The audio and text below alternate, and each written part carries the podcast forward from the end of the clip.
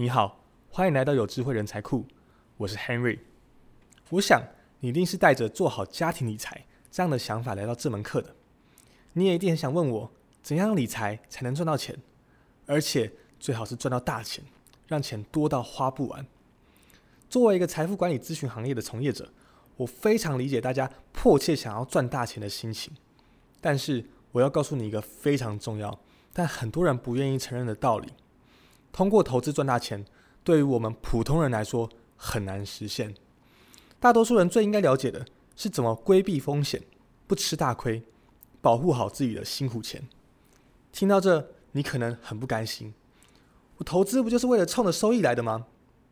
但是看看现实，有太多人压上自己全部的积蓄，一心想着怎么让财富增长，最后却踩了雷，亏了血本无归。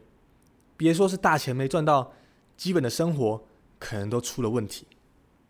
所以在这一讲，我要先告诉你怎么样去保证远离风险，避免踩雷，保证了不吃亏，再去谈怎样让自己的财富增加。想让自己的财富远离风险，你必须要注意三件事情：第一，别小看薪水；第二，别混淆资格；第三，别指望一夜致富。我们先来说说，别小看薪水。很多人可能就要问了：我们来这里不是理财课吗？怎么一上来就跟我强调薪水呢？我想告诉你，对于理财来说，最重要的就是稳定的劳动所得。一些投资理财广告总喜欢说，不管你是学生还是全职妈妈，只要学习理财，哪怕你现在一天只能拿出几十块、几百块，也能轻松实现经济独立，甚至财富自由。但如果你冷静思考一下，你就会发现这并不现实。首先，如果没有收入，理财的本金从哪里来呢？其次，如果劳动收入还没有一定的累积就投入到理财里，那你就是在用救命的钱冒险，这可是给自己埋了一个大雷啊！投资只能帮你锦上添花，如果你现在的收入还不稳定，或者可投资的钱很少。那你就更应该把自己主要的精力放在工作上。在这门课里，没有所谓通过投资一夜致富的捷径，你能学到的就是如何保护好自己的劳动所得，并为家人提供好生活的保障。这也是我们这门课的主要目的。有了本金呢，是不是各种理财工具都可以试试？什么理财产品都能买了呢？我要告诉你，这样很危险。能不能买？这是个资格的问题，对不同的投资者可以买的产品是有限制的。基本上，投资者被划分成三类。第一类叫专业投资机构，主要是指有一定金融资质的金融机构，比如说银行、证券公司、期货公司等等，他们可以投资外汇产品、大宗商品等等，这是专业人士，不在我们普通的家庭理财范围之内。第二类叫做私人银行客户，取得这个让专业投资机构直接帮忙理财的资格条件，不是说懂一些常识、有一些证照就算合格了。简单来说，就是资产等级要到一定的规模，比如说个人流动的净资产不能低于一百万美金。私人银行的客户玩的是有钱人的游戏，有些产品是只对这些人开放的，比如说投资私募基金。第三类的投资者就是普通投资者了，也就是我们说的散户。绝大多数人都是这一类。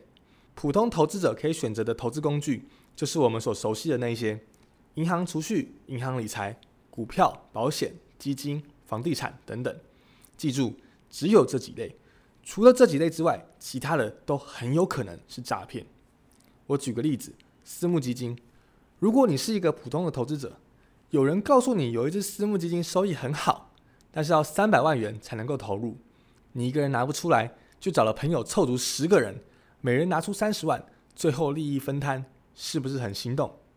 我告诉你，这么做非常危险，一旦出现亏损，你多年的积蓄可能在一夜之间血本无归。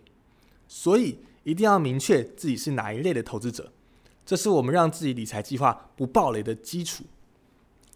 那么第三个问题就来了，我们可以买的金融商品。也有很多，我们该怎么买呢？这时，很多同学就会拿着具体的产品来问我：这个基金行不行？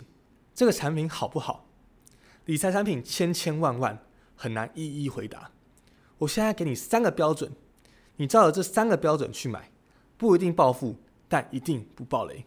这三个标准就是三合：合法的管道、合理的收益、合意的风险。我们一起来看看。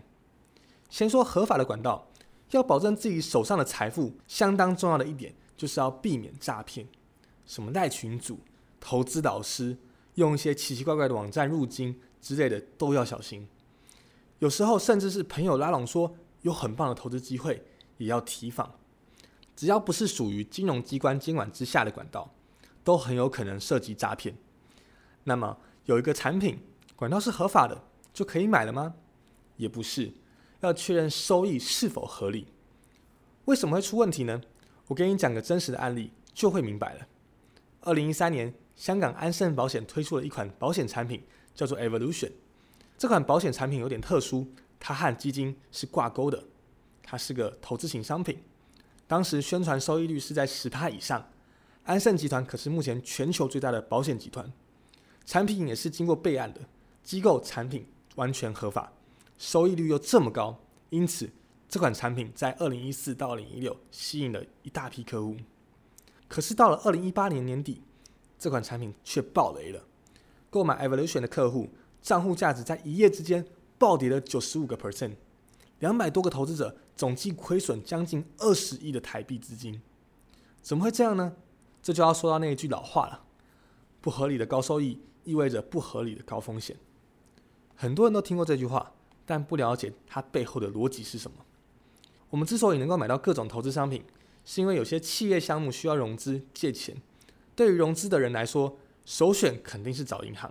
因为贷款利率最低，如果本身条件不够好，才有机会向社会融资。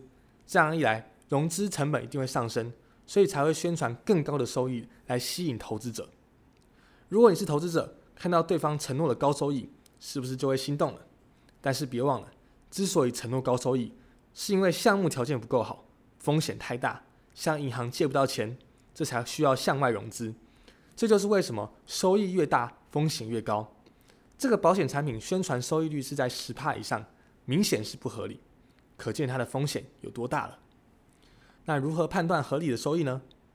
我给你三个指标来帮你判断。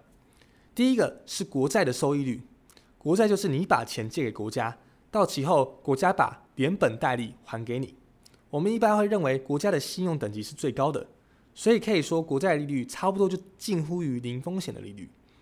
如果一个理财工具的收益率跟国债差不多，那就可以认为这个项目的风险是小的。国债的收益率是不断变化的，比如说以二零二二年四月十五号来说，两年期美国国债值利率是二点四五趴，这个数据供你参考。第二个指标是 GDP 成长率，如果一个产品的收益率超过了这个国家的成长水平，你就要警惕了。每年一到三月，行政院主计处会发布过去一年的全国年度统计。二零二一年 GDP 较上一年增长了六点四五趴，这个指标每年都在波动。你可以在中华民国统计资讯网查到全年的经济成长率。第三个指标是十六趴，这是台湾对高利贷的上限利率，一听就觉得很危险，对吧？因为这个利率以上，连法律都保护不了你的权益了。我的建议是别碰它，因为风险太大了。刚才所说的这三个指标。国债收益率、GDP 成长率和高利贷上限利率，一般来说，收益越高，风险也会越来越大。当你在看到一款产品收益的时候，你可以拿这三个指标来进行判断风险。当然，风险其实都是比较而来的。你认为这个世界上有真正所谓的零风险吗？那会是保险公司的储蓄险吗？还是银行的定存呢？用最极端的方式来说，如果保险公司倒了，政府不再有安定基金接手，或是银行倒了，清算额度过低，是不是也都有可能造成本金损失的机会呢？所以请注意，在这个世界上没有真正的零风险，所有的风险都是比较而来的。在做任何工具之时，请你一定要了解它背后的风险在哪里。做好评估的同时，你也完成了三合当中的第三项合意的风险。好，总结一下。我们这一讲讨论了财富管理中最重要的，也是最容易忽略的问题：如何规避风险。